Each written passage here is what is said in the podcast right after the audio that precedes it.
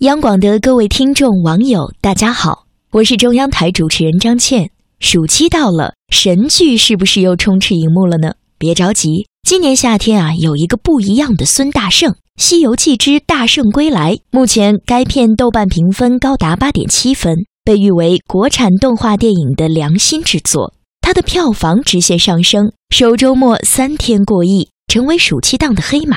为何如此被叫好？《大圣归来》的导演这样说道：“希望有一天能像大圣爷那样为所爱去燃，更想像玄奘那样毕生执着于梦想。正是因为这份坚持和热爱，《大圣归来》制作团队才能在投资人临时撤资、苦熬八年的情况下收获这匹黑马。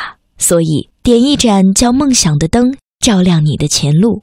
可能前路坎坷崎岖。”但是，只要坚持走下去，终会抵达。祝各位晚安。